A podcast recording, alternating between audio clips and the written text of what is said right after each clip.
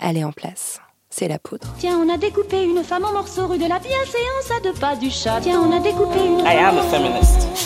Je vous obsède avec une Je ne me constance suis pas conduit qui appelle quand même je me suis l'admiration. conduit d'une façon conforme à ce qu'on attend d'une jeune fille d'abord et d'une femme ensuite. I'm sorry that I didn't become the world's first black classic pianist. Je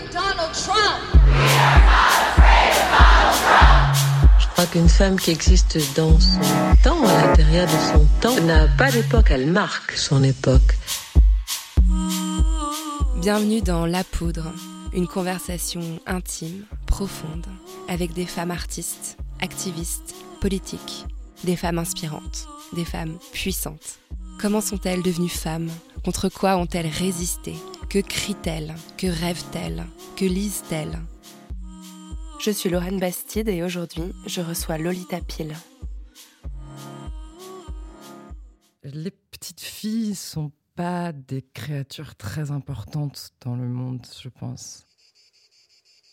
Sur ce sentiment inconnu, dont l'ennui, la douceur m'obsède, j'hésite à poser le nom, le beau nom grave de tristesse. C'est un sentiment si complet, si égoïste, que j'en ai presque honte, alors que la tristesse m'a toujours paru honorable. Je ne la connaissais pas, elle, mais l'ennui, le regret, plus rarement le remords. Aujourd'hui, quelque chose se replie sur moi comme une soie, énervante et douce, et me sépare des autres. Bonjour tristesse, Françoise Sagan, 1954. Le succès était hum, disproportionné au livre. C'était un, petit livre bien écrit. Et ça a fait un tel foin que ça m'a paru quand même à moi-même euh, ridicule. Ça, il y avait un côté grotesque sur ce livre. D'abord, c'était- pas un livre scandaleux. Deuxièmement, c'était pas un livre euh, euh, spécialement amoral. Oui, vous aviez 17 ans. Oui, mais même, euh, même maintenant, les, les gens de 17 ans écriraient euh, des choses bien plus corsées, souvent, je veux dire. Avec Lolita Pile, on a parlé de corps, d'âme et d'enfer.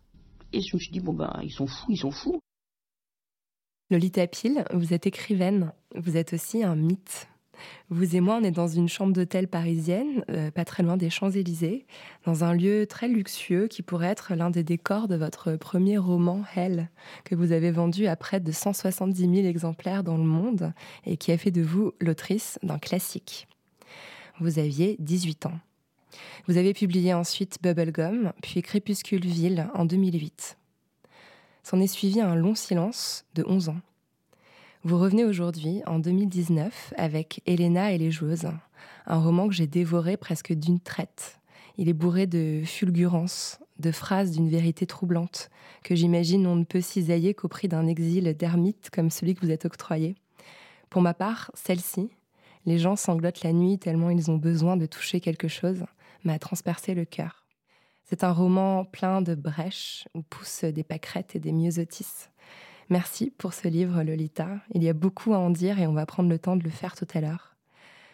Vous avez écrit il y a quelques jours sur Instagram, la veille de sa sortie, qu'il marquait la fin d'une longue saison en enfer, en référence euh, au titre d'un recueil d'Arthur Rimbaud qu'il a publié à l'âge de 19 ans.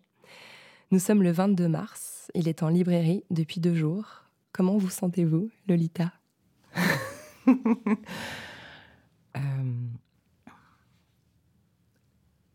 c'est un peu un peu double enfin je passe de l'ombre à la lumière je mets un certain temps à à réaliser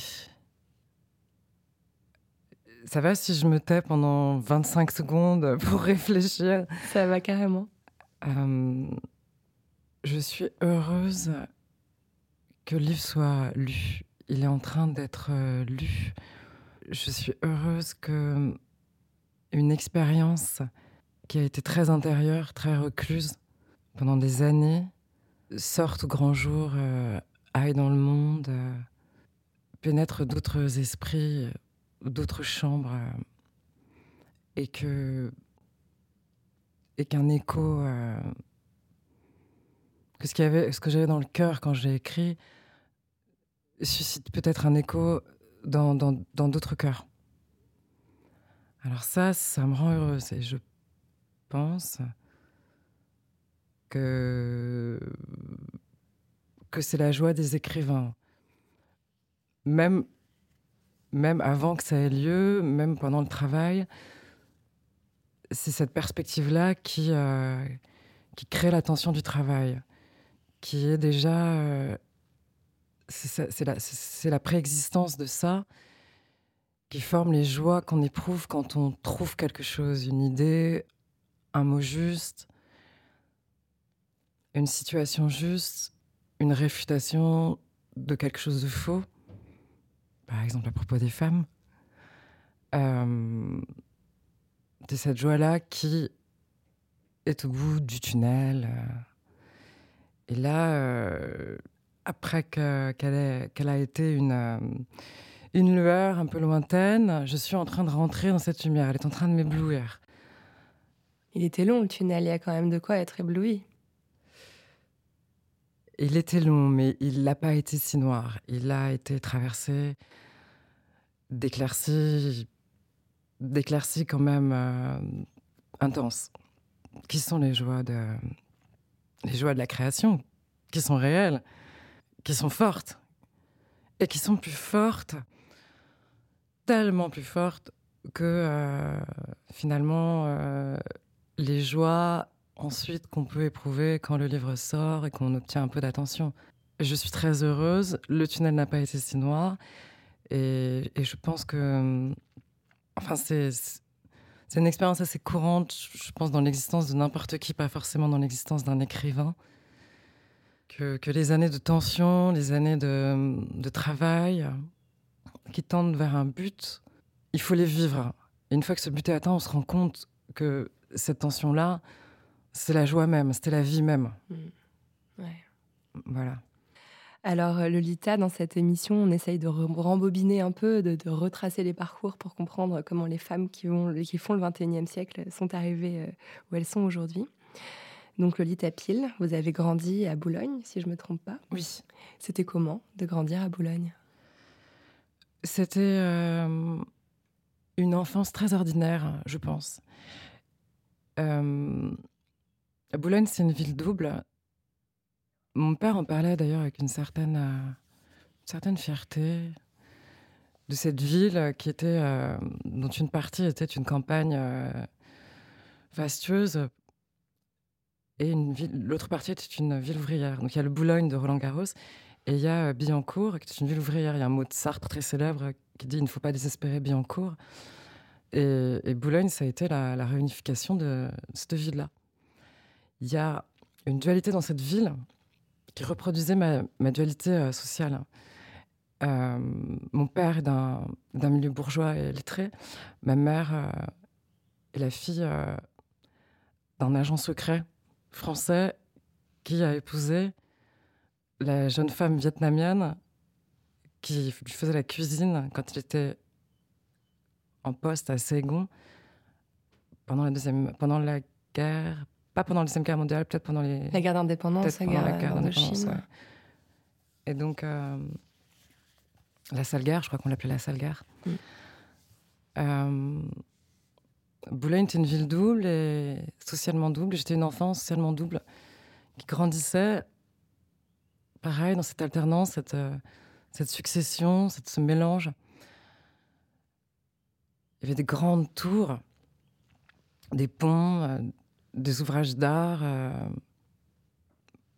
modernes, urbains, quasi brutalistes, et des petites ruelles bucoliques avec des vieilles maisons de Meulière, euh, des maisons de briques qui étaient probablement euh, les maisons des con- contremaîtres des, des usines de, Biancourt. Donc, euh, on passait comme ça euh, d'une rue à une autre euh, de, cette, euh, cité urbaine, cette cité urbanisée, à euh, cette quasi-campagne euh, qu'on trouve parfois en banlieue.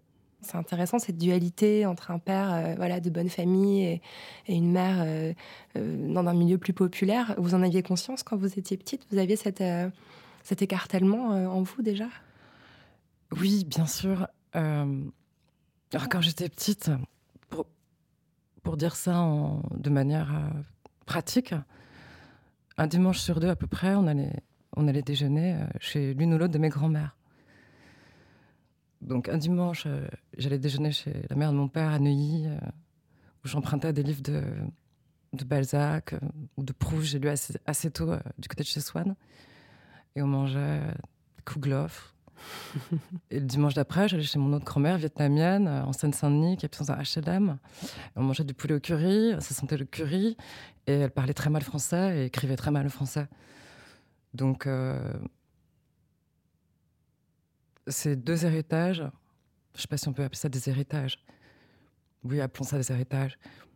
Ces deux héritages euh, que je veux, enfin que je, que je ne renierai, je ne renierai ni l'un, je ne renie ni l'un ni l'autre, et mon, mon identité, c'est tant qu'il y en a une, puisque l'identité, enfin, ça, ça vient du même, ce qui est le même.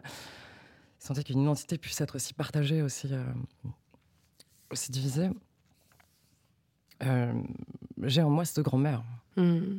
Vous aviez les deux bras écartés en décrivant ces recettes de repas du dimanche comme des ailes qui se déploient. C'est plutôt joli. on vous parlait comment quand vous étiez petite? On, qui, qui serait on? Ce serait. Vos parents, Mes parents. euh, les gens qui vous ont éduqué On parlait peu. On parlait pas, en fait. Ils ne me parlaient pas vraiment. Il n'y avait pas vraiment de, de communication dans ma famille. Donc. euh, et, et puis, mon père pouvait parler très durement, en vérité. Euh, ça m'occupe beaucoup en ce moment. Je pense beaucoup à ça en ce moment. Au langage, à la. manière dont la réalité euh, se construit autour d'un- d'une conscience naissante euh, par le langage, par la façon dont on s'adresse à cette conscience. Les petites filles sont pas des créatures très importantes dans le monde, je pense. En tout cas, euh, au moment où j'ai grandi, je crois pas que on comptait beaucoup sur les petites filles surtout sur les petites filles euh, hirsutes, euh, comme moi j'étais, pour euh, perpétuer et transformer le monde, euh, lui donner ses innovations architecturales, ses grandes œuvres, ses nouvelles euh, formes de société, euh, ses exploits sportifs, tout ce qui font euh, la grandeur et la vie de l'humanité. Je crois pas que c'est des espoirs qu'on faisait reposer en les petites filles à l'époque où j'ai grandi. Et, donc, c'est un peu difficile, je pense, pour une petite conscience en formation de, de se lier au monde en ne sachant pas très bien ce qu'on attend d'elle, Hmm. ce qu'elle pourra lui apporter. Votre papa était architecte. C'est marrant que vous ayez. Enfin, pas- c'est marrant, mais c'est pas surprenant que vous ayez utilisé cet exemple. On n'attend pas d'une petite fille qu'elle construise des tours, quoi. Ouais. Non, c'est vrai. Ouais. J'y ai pensé au moment où je l'ai dit. Je me Ouais. suis dit, Tiens, c'est drôle. Oui, parce que forcément, on en parle. Alors, mon, mon esprit vagabonde et, et- et s'arrête sur mon, sur mon père. Et donc la littérature, vous, nous, l'avez rappelé, euh, est rentrée dans votre vie euh, assez jeune. J'ai- lu que vous vous décrivez comme une petite fille obsédée par les livres. Euh, donc c'était une, enfance assez solitaire? Oui, c'était une enfance solitaire. Il est possible, mais c'est pas nécessairement une loi, que la plupart des écrivains et des écrivaines aient une enfance solitaire, mais pas nécessairement. Je lisais Freud il y a quelques jours et euh, un livre très intéressant qui s'appelle Totem et Tabou, qui parle euh, des sauvages. Et je lisais euh, un parallèle intéressant de Freud entre, entre la pensée sauvage et, l'art, que c'est le lieu pour le, un, un sujet de la toute-puissance des pensées. C'est-à-dire pour le sauvage, sa pensée est tellement forte qu'elle peut tuer son ennemi, qu'elle peut tuer son ennemi ou euh, faire pleuvoir, ou enfin son désir et, sa pensée ont un effet, euh, sont la cause des, phénomènes. Et cette toute-puissance, elle se retrouve euh, dans l'art, donc dans la, littérature. Un enfant solitaire et impuissant, comme je pouvais l'être, rencontre la puissance, la toute-puissance, une, puissance qui traverse les murs, va au-delà des mers, en une heure ou deux heures de lecture, fait défiler toute une vie humaine, avec ces très grands événements. Et c'est probablement cette, euh, cette, euh, cette toute-puissance-là qui m'a fascinée euh, Mhm. comme lectrice et ensuite comme euh, autrice. Mhm. Vous êtes une enfant un peu sorcière, moi je trouve que ça dit ça, c'est ce côté un peu magie, le fait de pouvoir tordre le monde par sa volonté, euh, c'est la magie en fait, j'ai l'impression. C'est vrai, et puis j'avais vraiment en tout cas euh, la coiffure d'une sorcière. des longs cheveux noirs très emmêlés avec des nœuds. Euh, votre maman, c'était quel genre de femme? Vous m'avez assez peu, assez peu parlé d'elle en fait. Ma mère, ma mère, à qui je dédie mon livre d'ailleurs, Ouais. euh, ma mère était secrétaire. Elle avait pas son bac. Et moi, non, et moi j'ai mon bac, si j'ai mon bac. si, si, quand même. Mon père a fait des études supérieures. Et ma sœur aussi. Ils doivent avoir 6 ans d'études après le bac. Ma mère n'en a pas fait et moi non plus. C'est notre famille était double et un enfant a, reproduit le père. Et, moi, d'une certaine façon, j'ai reproduit euh, ma mère en ne faisant pas d'études supérieures. Ma mère euh, s'est dévouée à nous. Et ma mère a, supporté, a tenu euh, avec son corps toute cette maisonnée. Ma mère a tout fait pour nous. Et, euh, et ce mérite-là, on l'a peut-être pas reconnu tout de suite. Notre père était très beau, très chic. Il lisait, euh, allongé. euh, Il avait toujours la migraine, une couverture sur les genoux. Et on avait une forme d'admiration, de respect. Et pendant ce temps-là, ma mère trimait pour nous habiller, nous nourrir, nous faire partir en colonie de vacances, nous distraire. Mais évidemment, il y a le sanctuaire et il y a le nécessaire.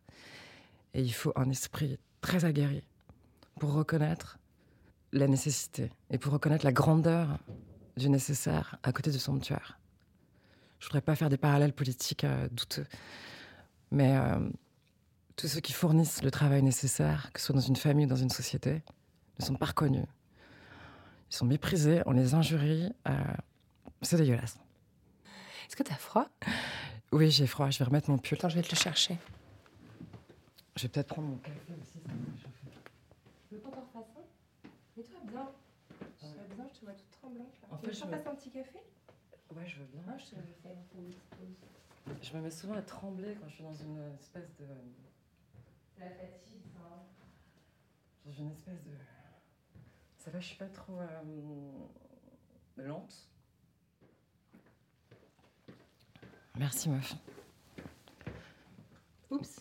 Ne, ne chan- ne change rien, euh, mais aucun stress, euh, c'est super, euh, le rythme est très bien. On a tout notre temps et c'est le principe. hein. C'est euh, cool. On Poursuit. Ouais.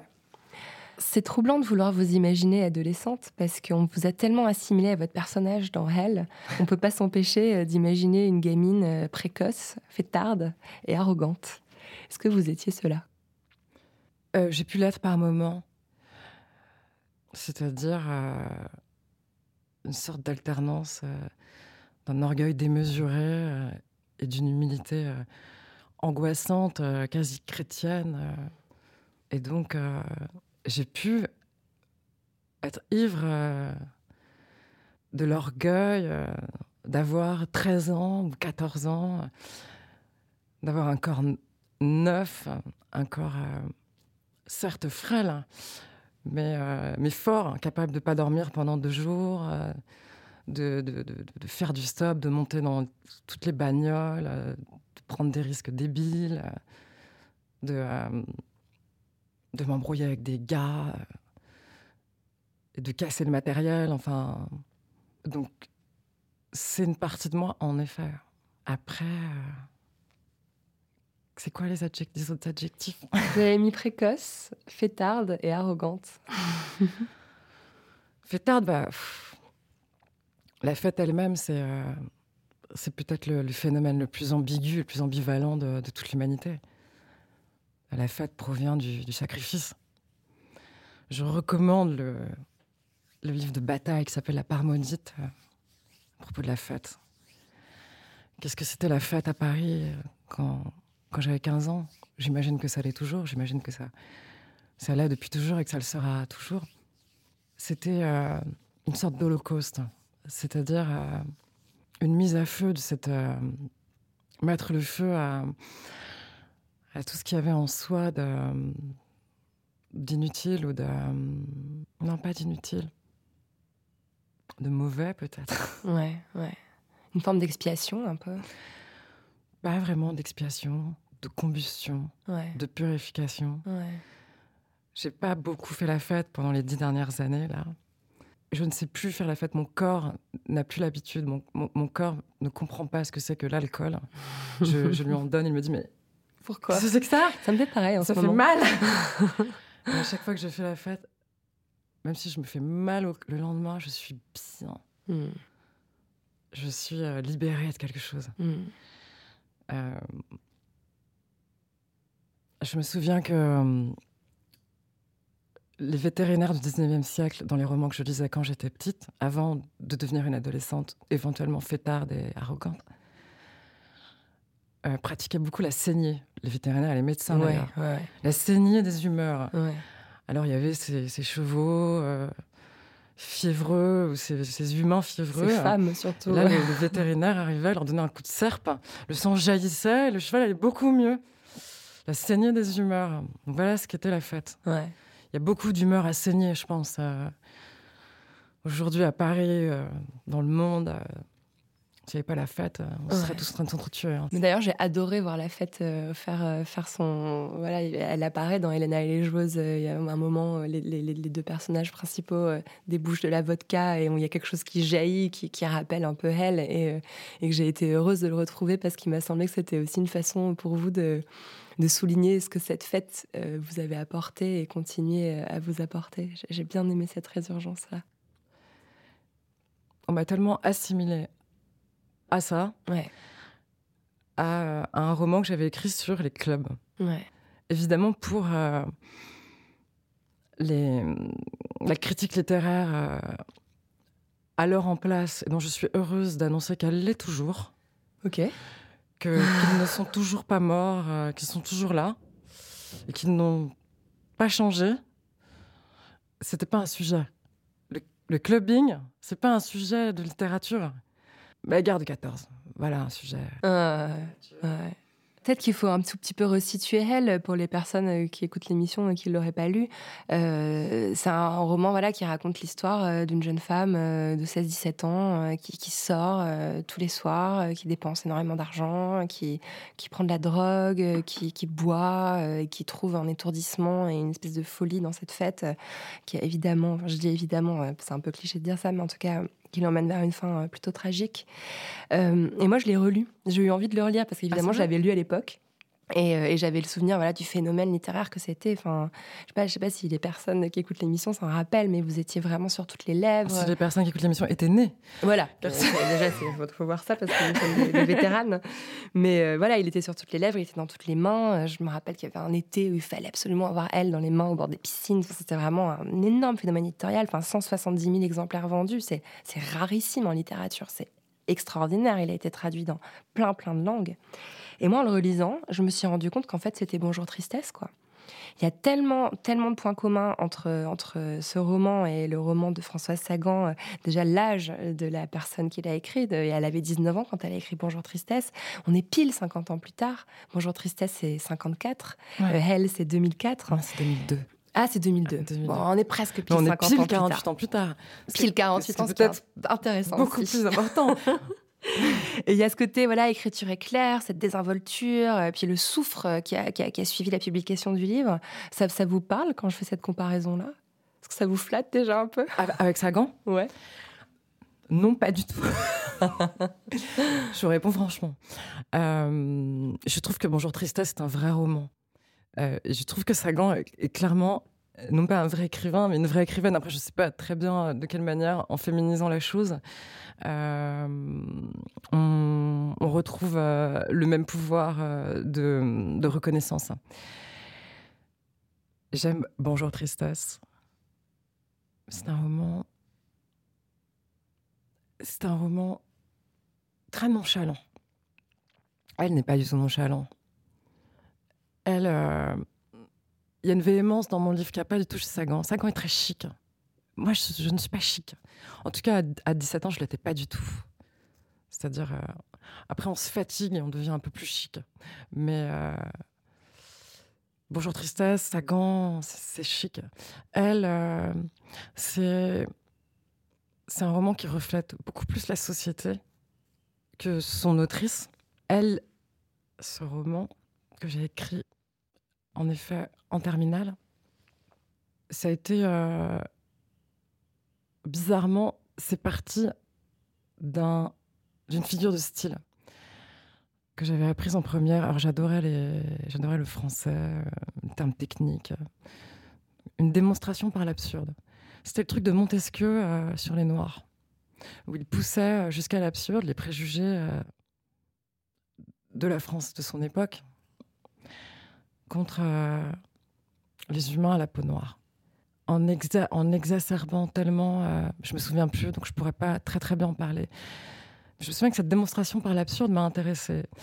Et à ce moment-là, donc euh, sortie de mes euh, romans du 19e siècle avec des, chevaux qu'on saignait et tout ça, découvrant euh, les clubs, découvrant le gaspillage stupéfiant d'argent, cet holocauste d'argent que pratiquait euh, dans la fête parisienne, et découvrant aussi euh, le regard des représentants de l'autre sexe sur euh, une gamine de 15 ans Mhm. que j'étais, mon monde a quelque peu vacillé.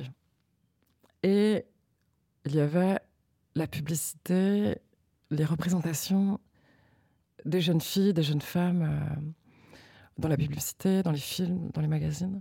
Je voyais cette injonction. Je ne sais pas si injonction est le mot, ou cette suggestion, ou presque cette obligation. Ce personnage, euh, ce personnage de jeune femme qui est encore euh, l'héroïne euh, de toute la publicité. Une publicité qui a une force culturelle bien plus forte que la littérature ou que le cinéma ou que n'importe quoi d'autre. Elle s'impose aux yeux de tous dans la ville, partout. La publicité crée les valeurs. Ouais. La publicité, c'est le luxe crée les valeurs, en, en somme. Et euh, j'ai voulu procéder à une sorte de démonstration par l'absurde en poussant cette injonction jusqu'à l'absurde. Cette injonction d'être une fille très belle, très riche, très décadente. Et voir un personnage monstrueux s'il en est. euh, et voir euh, ce qu'il en était de l'intérieur, de l'âme, du bonheur. J'en parle pas très bien là, je suis un peu confuse. C'était il y a longtemps. Hitchcock a dit quelque chose à propos de, de Marilyn. Il n'a jamais fait tourner dans ses films. On connaît la passion de Hitchcock pour les blondes froides, Ouais. la fameuse blonde Hitchcockienne.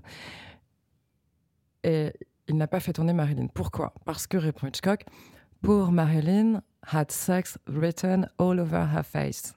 La pauvre Marilyn avait le sexe écrit partout sur la figure. Mm.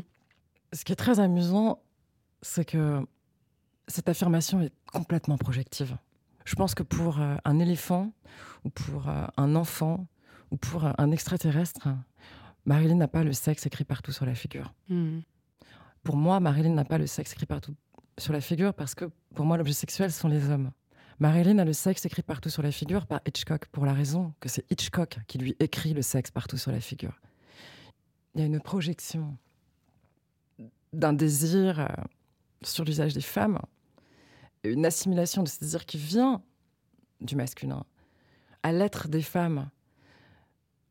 Beauvoir rappelle dans le deuxième sexe que euh, Certes, on appelle les femmes le deuxième sexe, l'autre sexe, le sexe faible, le beau sexe, mais aussi parfois, peut-être parce qu'on n'a pas de temps pour euh, le sexe, Ouais. simplement le sexe. Mm, mm. On trouve souvent des propos dans beaucoup de livres, euh, non, non, non, la confusion, le désordre, euh, la, la fragilité ou l'hystérie coutumière aux, ouvrez les guillemets, représentantes du sexe, fermez Ouais, les guillemets. Complètement, ouais. Et Simone Weil dit autre chose. Pour moi, ce truc de Hitchcock, ce truc de Simone Weil euh, forme une espèce de, de diptyque. Elle dit dans La pesanteur et la grâce, enfin ça a été réuni dans La pesanteur et la grâce, euh, une très belle femme, voyant son visage au miroir, peut croire qu'elle est cela. Une laide sait qu'elle n'est pas cela. Point. Tout ce que dit Simone Veil est grandiose. Mm. C'est une des voix les plus droites qui soit jamais sortie d'un être humain. Et pourtant, je crois que là, elle fait une erreur. Je pense qu'une belle femme qui voit son image au miroir sait elle aussi qu'elle n'est pas cela. Ouais. Et qu'est-ce qu'elle n'est pas? Ce qu'Hitchcock voyait écrit sur le visage de Marilyn. Le sexe écrit partout sur sa figure. Mhm. Voilà ce qu'une belle femme sait qu'elle n'est pas lorsqu'elle voit son visage au miroir. Et voilà ce qui peut détraquer, détruire une femme. Mhm.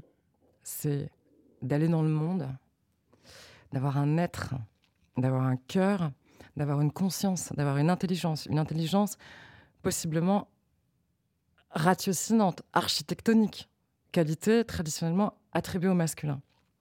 Euh, avoir une volonté, une volonté éventuellement créatrice, une volonté éventuellement forte, inébranlable.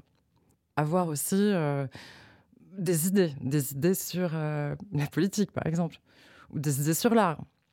Et que tout cela doit être claquemuré, reclus, enfermé dans une boîte sur laquelle il y a un dessin, sur lequel il y a le sexe écrit partout. Et rester ça. Alors, je pense que tout ça, maintenant, je suis capable De le formuler. de le formuler, de, la, de le comprendre, de l'articuler. À 17 ans, j'en étais incapable. Si j'avais été capable d'articuler ça à 17 ans, j'aurais pas écrit Elle ni Bubblegum. Euh, j'aurais écrit des essais. Mais justement, c'est vraiment, euh, enfin, ça, me parle énormément euh, ce que vous venez de dire. Et euh, souvent, on a résumé ce roman à sa première phrase. Vous a été renvoyé à la figure sans relâche. La première phrase, elle est, en même temps, elle est, elle est géniale et provocante. La première phrase, c'est Je suis une pétasse. Et moi, j'aimerais vraiment lire la suite de cette phrase. Je vais prendre mon souffle parce que c'est un long passage que j'ai euh, envie de lire. Mais je trouve que c'est important d'entendre ce qui suit. Je suis une pétasse de celle que vous ne pouvez supporter, de la pire espèce, une pétasse du 16e, mieux habillée que la maîtresse de votre patron.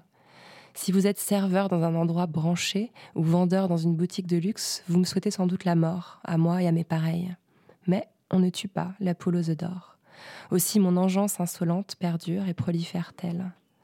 Je suis le symbole éclatant de la persistance du schéma marxiste, l'incarnation des privilèges, l'effluve capiteux du capitalisme. En digne héritière de générations de femmes du monde, je passe plus de temps à me laquer les ongles, à me dorer la pilule au comptoir du soleil, à rester le cul sur un fauteuil et la tête dans les mains d'Alexandre Zouari, à lécher les vitrines de la rue du Faubourg Saint-Honoré, que vous à travailler pour subvenir à vos petits besoins. Je suis un pur produit de la Think Pink Generation. Mon credo, sois belle et consomme.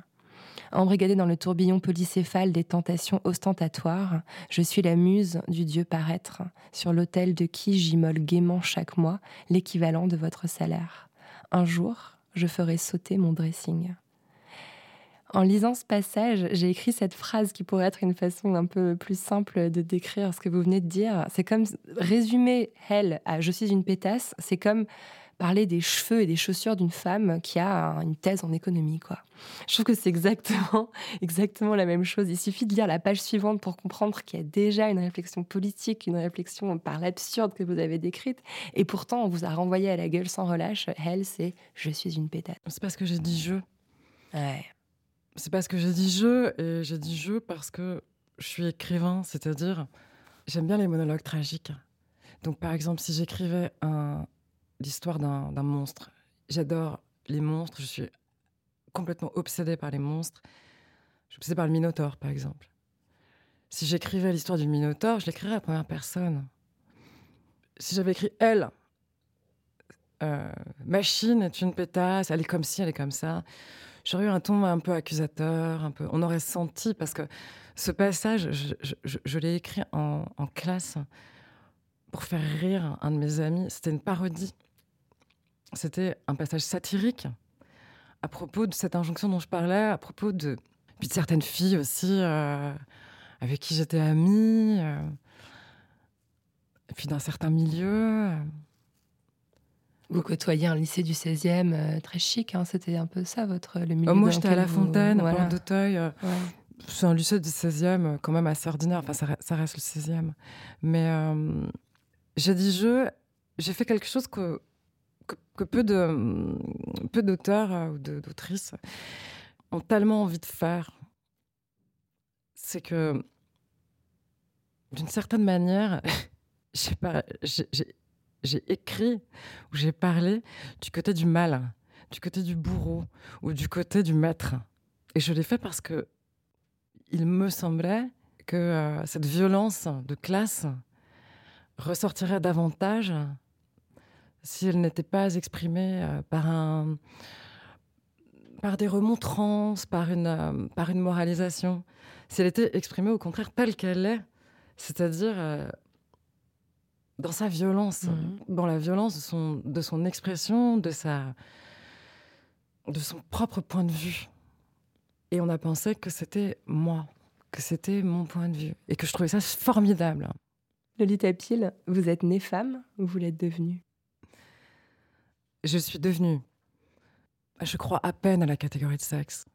Euh, j'ai pas été élevée énormément comme une petite fille. C'est-à-dire, ma mère était, ma mère est donc vietnamienne, et ch- chez ma mère, chez les Vietnamiennes, ou en tout cas euh, chez ma mère, il n'y a pas cette euh, cette culture de ce que Lacan appelle la mascarade. Enfin, euh, une culture de- du maquillage, de la parure, pas du tout. Donc euh, j'étais un peu ce qu'on appelle un garçon manqué. Bon, c'est pas forcément, c'est une désignation qu'il faudrait, il faudrait y réfléchir à cette, euh, à cette désignation. Comment est-ce qu'on devient une femme? Mais vous, la question c'est vous. Moi, je, Oui. moi, je vous ai posé les questions, cette question-là à ce moment-là de l'interview parce que je me dis que avoir vécu ce que vous avez vécu à 18 ans, ça a forcément une- un impact très fort en fait sur la façon dont on vit. euh, bah, je sais pas, non seulement la féminité, mais aussi l'humanité, quoi. Enfin, je me demande quel type de, de basculement ça a pu causer chez vous, de, de j'allais dire, de subir en fait toute cette attention et toutes ces injonctions et toutes ces lectures fausses sur qui vous étiez. Je me demande comment ça vous a changé en fait. Ça m'a changé, ça m'a, ça m'a meurtri bien sûr. Bah ouais. Enfin, je vois pas comment il aurait pu en être autrement. Enfin, je, je crois pas qu'il existe de, de créatures si endurcies euh, qu'on puisse effectivement euh, être, euh, être euh, insulté et dénié. Alors surtout, on a dit que je n'avais pas écrit mes, livres. Mais je veux en parler de ça. J'écrirai peut-être un jour euh, quelque chose, pas un roman, quelque chose de, plus théorique euh, sur la question. On a dit que je n'avais pas écrit mon livre. Mais pourquoi? Bah, c'est, ce que je disais tout à l'heure à propos de cette pauvre Marilyn. Peut-être que moi aussi, pour ceux qui m'observaient, j'avais le sexe écrit partout sur la figure et que. euh, et que. Et ça va si on fait des, si on s'arrête euh, une seconde. Mais ça, Non, ça va. Ouais, c'est cool. faut, que je me, faut que je me débloque parce que Carrément. j'ai plus l'habitude de parler en fait. Ouais, mais ça t'inquiète. Alors, je voudrais qu'on parle un peu, qu'on parle un peu de Crépuscule Ville. Euh, c'est un roman policier d'anticipation. Et quand il est sorti, je l'avais adoré. Je me rappelle même que je vous avais envoyé un petit Ouais. mail pour vous le dire. Et euh, voilà, donc vous imaginez une ville futuriste où le bonheur est obligatoire, euh, où l'on trouve l'amour grâce à un traceur qui permet de repérer la personne qui vous désire la plus proche de vous géographiquement. Et pardon, mais c'est quand même Tinder, que vous avez imaginé quatre ans avant que ce soit créé. C'est un roman politique, une satire sociale, désespérée. Et là encore, il y a une grande violence. Et pour le coup, les critiques ne comprennent pas du tout votre roman. Euh, Il est quand même assez, euh, assez cruellement assassiné. Euh, en fait, j'ai l'impression surtout qu'ils comprennent pas que vous avez grandi, que vous avez changé. Et bizarrement, on a encore envie de vous renvoyer à cette, à cette jeune femme que vous étiez au moment où vous avez écrit Elle, alors que vous avez bah, six ans de plus, certainement lu, vu des choses. C'était quoi pour vous ce, ce livre? Il marquait quel, quel moment? Bah, écoutez, au risque de. Je voudrais pas plomber tout le monde. J'ai commencé pas mal de romans où. euh, Mais dans une démarche extrêmement, euh, extrêmement euh, heureuse, comment dire, dans un désir de, progrès. Je commence des romans où je, tue ou je suicide un- une espèce de double, d'héroïne un, peu double, et qui et qui réunit les, les qualités qu'on a attribuées à ce personnage inventé par une espèce de subjectivité euh, majoritairement masculine à l'époque et qu'on a appelé euh, de mon nom, qu'on a appelé euh, Lolita Pille. Euh, moi, j'ai jamais été célèbre. Moi qui vous parle, je n'ai jamais été célèbre. On n'a jamais parlé de moi, on ne me connaît pas. Tout ce qui a été mis en avant, discuté, montré, était un personnage fabriqué par les préjugés des personnes qui, à cette époque-là, décidaient de la culture et décidaient euh, si un artiste, un auteur, une autrice était ou non légitime. Donc lorsque j'ai écrit mon troisième roman, ces, logiques-là, ces forces-là étaient toujours à l'œuvre. Et ce roman, comment dire, on ne l'a pas ouvert avec neutralité. Si on l'a ouvert, ces derniers temps, enfin ces dernières années, j'ai rêvé, j'ai fantasmé sur l'idée de sortir Elena les joueuses et toute la série que, que j'ai écrite, le journal intersexe, sous pseudonyme. J'ai repris mon nom, c'est d'ailleurs mon pseudo sur Instagram, Aliopelt, un truc que personne n'arrive à prononcer, et tous mes amis me disent, mais tu, peux, euh, tu peux arrêter avec ce... Aliopelt, c'est un anagramme de Lolita euh, je voulais publier mes livres sous ce nom impossible, ce à quoi mon éditeur serait, je pense, vigoureusement opposé. Tellement, euh, à un moment, on m'a quasiment exproprié de mon nom, mhm. euh, de mon apparence, pour faire de ce nom et de cette apparence une poupée vaudou, une effigie, un croque-mitaine, mhm. un monstre moral. Donc, ceci pour euh, faire la transition entre ce dont on parlait un peu plus tôt et, et Crépuscule Quand j'écris Crépuscule je crois que j'avais dû euh, intérioriser un peu tout ça. J'écris un roman dans une tradition américaine, un roman qui s'appelle le roman hard-boiled, le roman de dur à cuire, le roman de badass, quoi. Le roman viril. Euh, aliénation totale, aliénation totale du masculin. Euh, et en même temps, je renie pas, parce que je ne crois pas, comme je ne crois pas au genre, je ne crois pas qu'il y ait euh, un certain lot de qualités qui s'attache euh, au, mâle et un certain lot de qualités qui s'attache aux femelles humaines. je ne crois pas que la virilité soit le propre des mâles. On a nommé virilité le courage, l'ardeur, l'impétuosité, l'endurance à la souffrance. Ok. Euh, dans ce cas, toutes les femmes que je connais sont très, très, très, très, très viriles. Ouais. Mais une femme virile, qu'est-ce que c'est? Ce serait une femme d'un coup. Les jeux du langage étant ce qu'ils sont, euh, on imagine euh, immédiatement des signes hormonaux d'ailleurs. On imagine un monstre. De, virilité. On imagine tout de suite des choses par rapport à, je sais pas, l'implantation des cheveux ou à la carrure, à la voix. Enfin bon. Donc c'est un, un, roman euh, de dur à cuire, avec un, personnage héros euh, qui boit comme un trou, euh, qui se fait frapper tout le temps, qui, qui se bat. C'est marrant parce que, enfin, si, donc Sid Paradine, qui est le flic euh, alcoolique et dépressif euh, et complètement désabusé, euh, voilà, c'est en fait c'est vous, c'est un peu votre Madame Bovary, quoi. C'est drôle parce que j'ai vu dans une interview, vous dites voilà, moi aussi j'ai quelque chose d'exténué, d'alcoolique et en manque de révolution, et, alors, quoi. Et on, et on refuse d'entendre ça. C'est quelque chose qui est complètement encore inaudible. Que que, que les que femmes, que c'est vous que je suis un que je suis un homme, que je suis aussi un homme. Que vous avez pu mettre des choses qui sont qui relèvent de votre vécu, de votre personnalité dans un personnage masculin. Ça, ça, a l'air de complètement euh, échapper euh, au, cerveau des personnes qui accueillent le livre. Quoi. Je, crois qu'il y a quand même. Euh, Dieu merci, on est en 2019 et puis en 2002.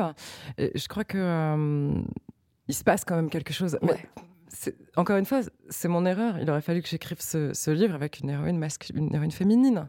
Et pourquoi Vous aviez bien le droit de créer un flic mec si vous aviez envie? Est-ce qu'on a reproché à Flaubert d'avoir inventé Madame Bovary quoi? Parce que j'ai pas moi-même opéré le déplacement. J'ai pas moi-même opéré l'opération, opéré l'opération, opéré la, le déciment, c'est-à-dire que euh, il a fallu que je me projette, que mes que ces qualités-là, qui sont dans beaucoup de femmes, pas dans toutes les femmes.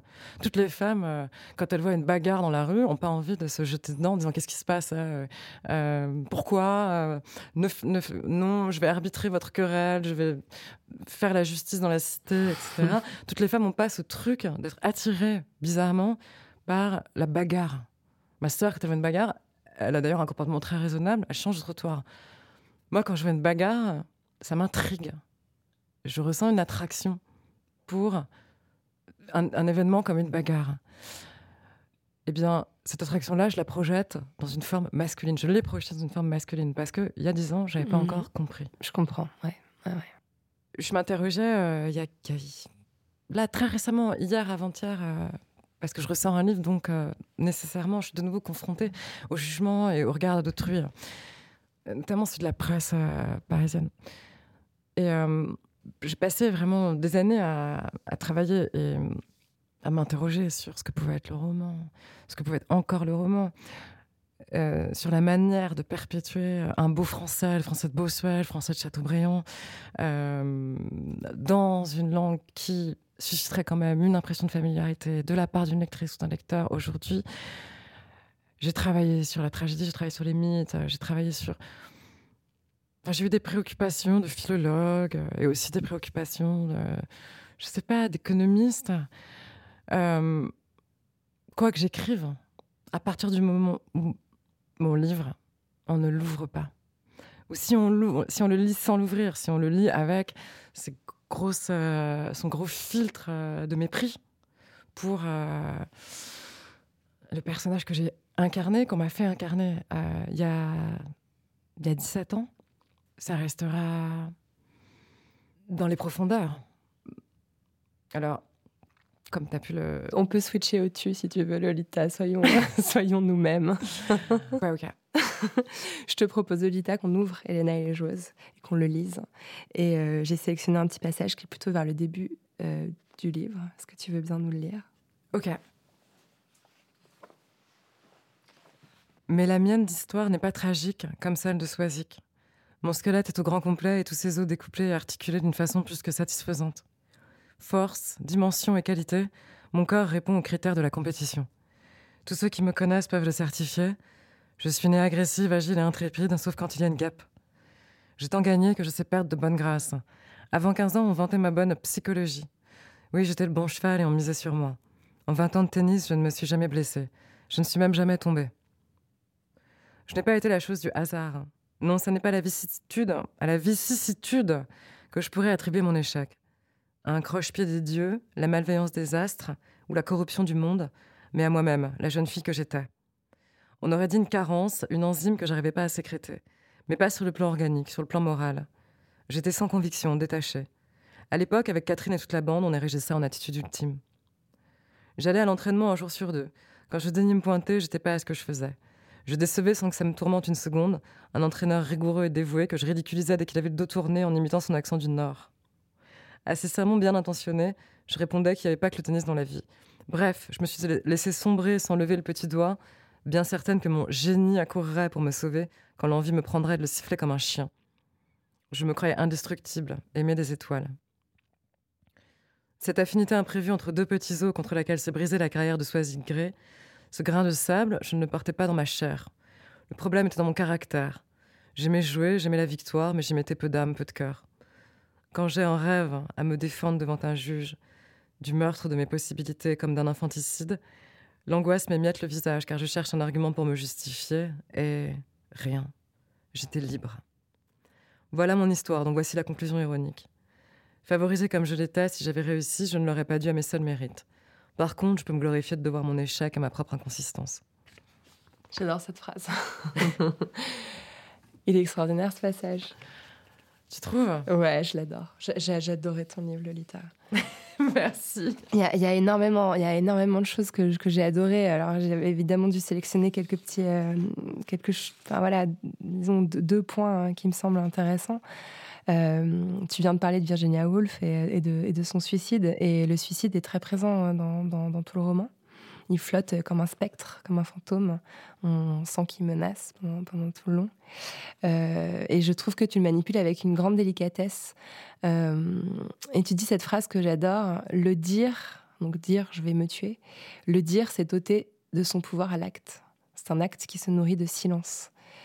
Et je sais pas, pour moi ça me parle en fait euh, d'une statistique qui est que les femmes commettent beaucoup plus de tentatives de suicide que les hommes, mais que les hommes arrivent mieux à se suicider que les femmes. Je sais pas ce que ça t'inspire. Sylvia Plath, ça s'est mis la tête dans le four, non? Ouais, tout à fait. Et Virginia Woolf a rempli ses poches de cailloux et se jeter dans l'Ouse, la rivière à côté de, Ouais, elles ont réussi. de chez elles. Elles ont réussi. euh. Et puis, c'est c'est pas les seules. hein. Là, c'est c'est elles que je pense. C'est des, écrivaines. Et, euh, elles se sont suicidées. Mais euh, il y a un fait divers euh, terrible qui est arrivé euh, à New York dans les années 20. C'était l'incendie des chemiseries Triangle. C'est près de Union, Square. Et les ouvrières, euh, c'est des ouvrières immigrées euh, du, sud de Manhattan, euh, des Italiennes, des Juives, des Grecs probablement. On les enfermait dans l'atelier pour éviter qu'elles prennent des, pauses intempestives, y voir leurs petits amoureux ou je ne sais pas quoi. Et l'immeuble a pris feu. C'était un de ces vieux immeubles euh, de, je sais pas, East Village, quelque chose comme ça. On imagine que ces immeubles prenaient feu très facilement. Elles étaient enfermées dans l'immeuble. Et comme euh, bien des gens, euh, hélas, enfermés dans des immeubles en flammes, elles ont sauté par la fenêtre. En masse. Je voudrais pas faire des parallèles outranciers. Mais euh, à certains moments, on est enfermé dans, euh, dans l'objet, dans cette, euh, cette espèce d'objet forcé, objet du désir forcé, sujet du silence forcé, qu'est la féminité, la femme pour celui qui la domine. Un peu comme, euh, comme dans une maison euh, en proie à un incendie, ou en tout cas à quelque chose d'oppressant, de très oppressant, dont on, dont on voudrait sortir. Et on pourrait parfois avoir envie d'en sortir de cette manière. Je ne sais pas si ce que je dis euh, a un écho. Alors évidemment, ne le faisons pas. ne le faisons pas parce que euh, la lutte est possible. La lutte est possible et euh, sur le plan euh, collectif et sur le plan individuel. Virginia Woolf s'est tuée. Mais Virginia Woolf, enfin son monument se dresse jusqu'aux étoiles. Enfin, je veux dire, elle a, ce qu'elle a fait pour, et puis pas simplement pour euh, pour les femmes. D'abord, ce- qu'elle a, qu'elle a fait pour la poésie, ce qu'elle a écrit en poésie, parce que Virginia Woolf n'était pas qu'une féministe. Euh, C'était aussi tout simplement euh, une des plus grandes écrivaines de l'histoire. Peut-être parmi les dix. où, je mets, évidemment Dante, où je mets évidemment Virgile, où je mets évidemment Proust, et pour n'oublier personne, où je mets évidemment, je sais pas, Thomas Mann, ou bon, il y a Virginia Woolf. Je connais pas la, la littérature, euh, et Tolstoy, enfin bon, il y a Virginia Woolf, et il y a Emily Brontë. Euh, la, création est, la création est possible. Nous ne sommes pas enfermés dans l'immeuble. La porte est difficile à ouvrir. L'atmosphère y est parfois très très oppressante, mais il est possible de casser le mur, de d'ouvrir la porte, euh, seul ou à plusieurs. Enfin, voilà ce que, ce que, ce, que je pense ou ce que j'essaye de penser. Tu dis à, à plusieurs, et c'est un autre aspect qui me semble hyper intéressant dans, dans le roman, euh, qui en fait s'ouvre, euh, je pense, un, un bon quart du début du roman, euh, enfin un bon quart du roman en fait. C'est une discussion entre, entre trois femmes qui sont amies, qui se connaissent bien, qui se soutiennent, qui se, qui se chambrent aussi et qui sont assez, assez violentes et assez cassantes les unes avec les autres, mais on sent un très profond soutien. Et, euh, et je trouve qu'il y a une, que le fait que le roman s'ouvre sur cette scène d'amitié, il y a aussi une célébration euh, d'une forme de solidarité et de communauté entre femmes. Alors, il y a deux choses. D'abord, j'ai dû lire, euh, je ne sais plus où, que la littérature était née du bavardage des vieilles femmes sur les bancs en Grèce. Là, les légendes. Et Homère arrive bien plus tard. Et j'ai eu envie de commencer, euh, de commencer euh, Helena par ça. Par, euh, En plus, il y en a trois. Donc, bon, le chiffre 3, c'est particulier. Ça fait aussi un petit peu penser aux trois déesses euh, qui, qui doivent choisir. oh, pardon, aux trois, aux trois déesses entre lesquelles Paris doit donner la- la pomme. Donc déjà, j'avais envie de commencer ce livre par une forme d'affirmation de, euh, de, l'origine féminine de la littérature, d'une origine féminine et villageoise et, euh, et populaire de la littérature. Mmh. Et, et, ensuite, oui, parce que euh, je les appelle tout le temps meufs, meufs, elles s'appellent meufs. sans les meufs, je pense que j'aurais sauté par la fenêtre de l'immeuble en flammes depuis longtemps. Si j'avais pas eu mes meufs pour me, euh, je sais pas, être là, être là, être là, être là, m'apporter une force, puis aussi euh, une. Euh, Beauvoir, elle, répète tout le temps ce mot allemand barbare dans le deuxième siècle, le Mitsein. Je sais pas si je prononce bien. Ce serait l'être avec, être, être avec. Euh, je pas lu Heidegger, donc ça se trouve, j'ai pas très bien compris le concept. Il faut que, que je m'y attelle. Être avec, avoir un nous. C'est tellement important d'avoir un nous. Il y a aussi un moment euh, que je trouve euh, intéressant, et c'est justement un moment, euh, le moment où se clôt cette, ce huis clos de femmes qui ouvre le livre, où, où, arrive l'homme, où arrive Ismaël, donc le meilleur ami d'enfance, puis fiancé, pardon pour le spoiler, d'Elena. Et on passe d'un début assez foisonnant, plein de dialogues, à un moment qui est un peu plus suspendu, un peu plus contemplatif que ce personnage, je trouve, apporte au livre. Et, je trouve que la façon dont vous, enfin, la façon dont vous décrivez Ismaël est tendre et, lumineuse, même si elle est aussi un peu cruelle et, ironique. ça m'a fait penser au titre d'un roman de Marie Dariussec, Il faut beaucoup aimer les hommes. Est-ce qu'il faut beaucoup aimer les hommes, Lolita Pile euh, hélas, oui.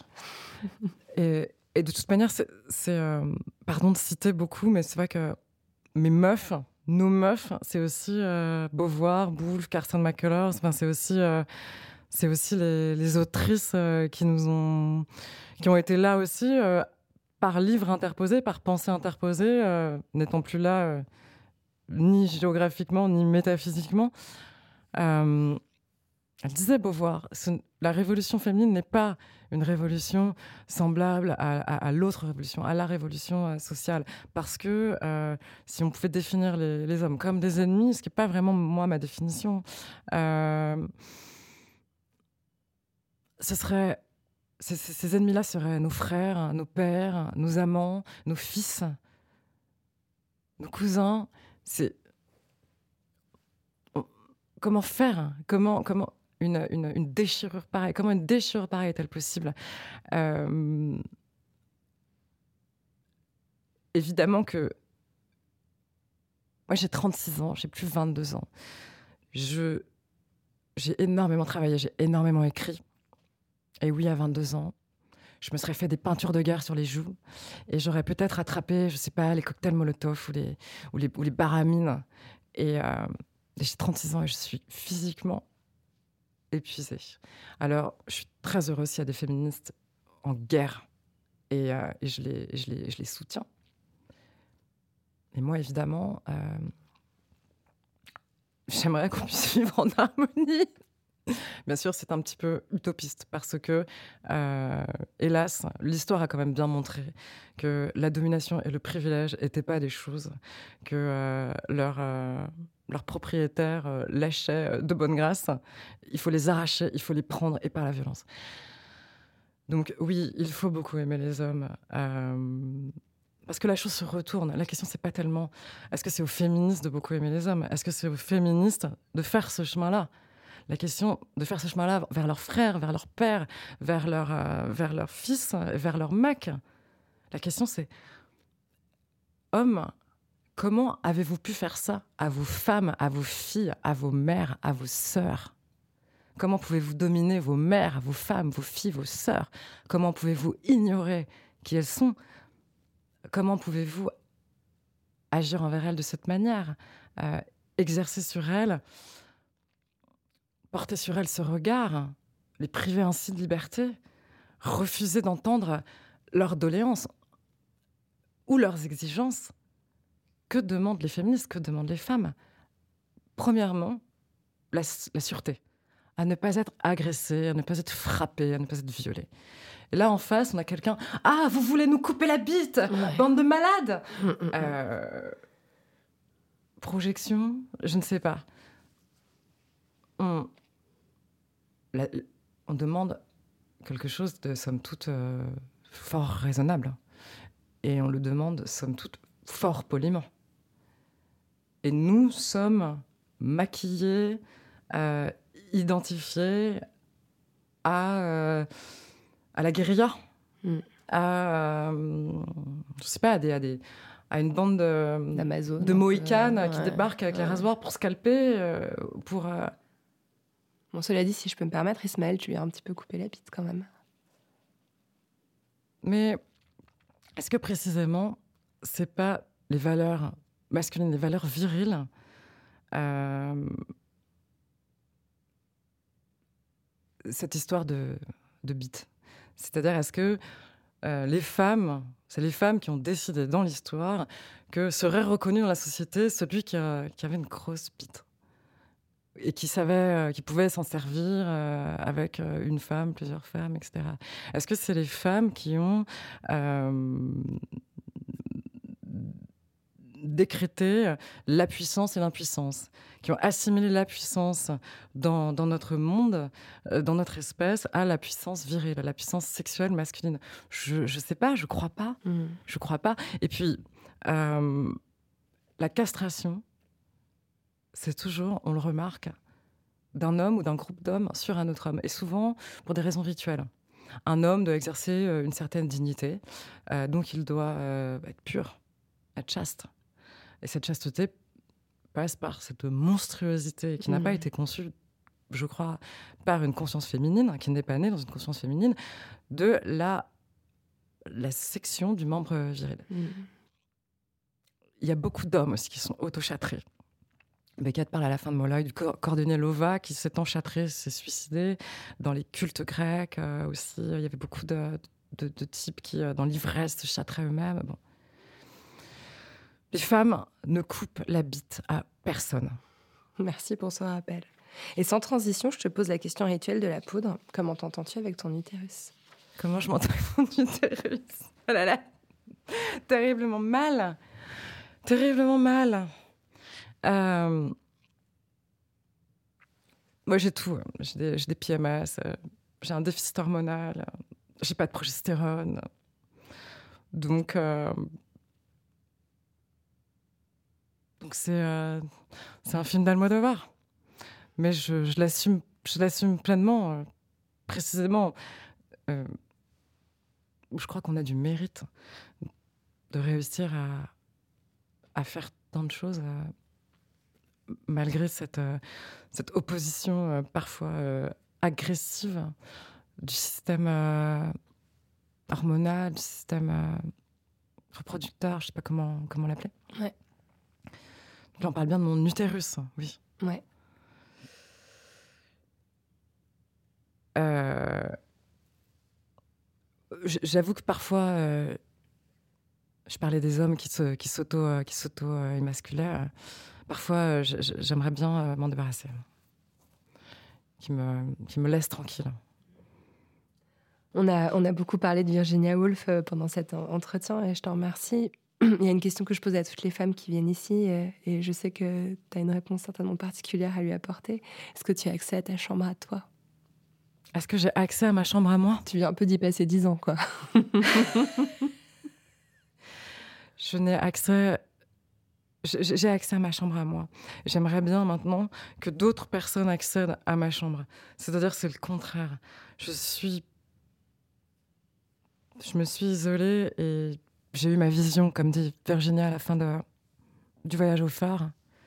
Et Librisco reposa le pinceau épuisé et songea J'ai eu ma vision. J'ai eu ma vision.